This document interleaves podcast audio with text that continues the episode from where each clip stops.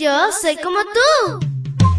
Pequeña para grandes cosas y grande para cosas menores. Te cuento que llegaste al lugar perfecto. La devoción matutina para menores. Una reflexión que se ajusta a tu edad, que te queda bien, ni muy grande ni muy chica.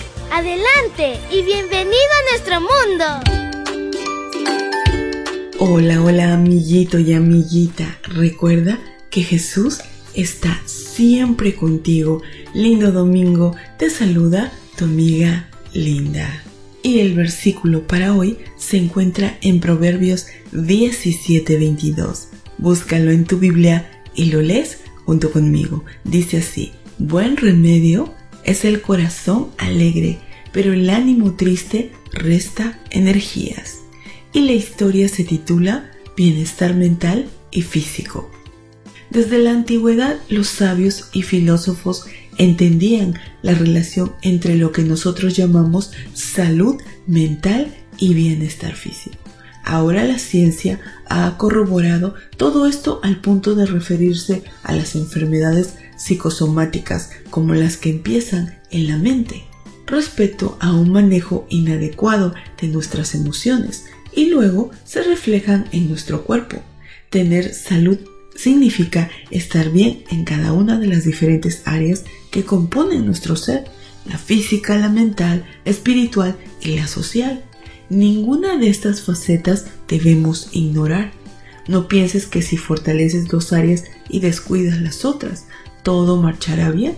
La clave para estar bien es el desarrollo paralelo de cada faceta. En realidad estas áreas están interconectadas estas son algunas maneras de fomentar un crecimiento íntegro. Establece metas. Si escribes tus metas, aprovecharás mejor tu tiempo, estarás motivado y cada objetivo será como una señal en el camino que te indicará por dónde vas en el mapa trazado. Haz ejercicio. Si te acostumbras a ejercitarte, evitarás muchos problemas de salud el ejercicio constituye la verdadera fuente de la juventud.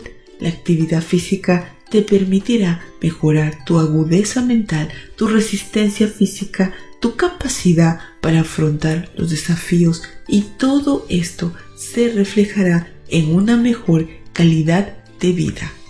Aliméntate adecuadamente. Come más natural. Si un producto proviene de la tierra, consúmelo más. Por otra parte, si ha sido procesado, industrializado, es decir, si ha pasado por las manos del hombre para su preservación, evítalo hasta donde sea posible.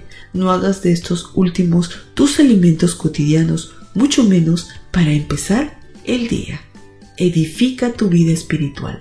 Cuando descuidas la faceta espiritual, terminas procurando satisfacer esa necesidad con artículos materiales o simplemente adorando lo creado o a las criaturas. Una persona que carece de fe será más susceptible a la ansiedad y el desánimo. La fe y la oración también refuerzan tu sistema inmunológico y favorecen la buena salud.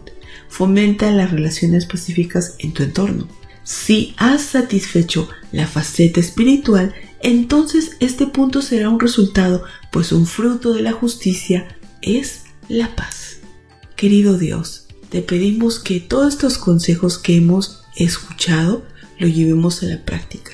Solamente con tu ayuda podremos, Señor, avanzar y tener una vida llena de paz a tu lado. Te lo pedimos en el nombre de Cristo Jesús. Amén y amén.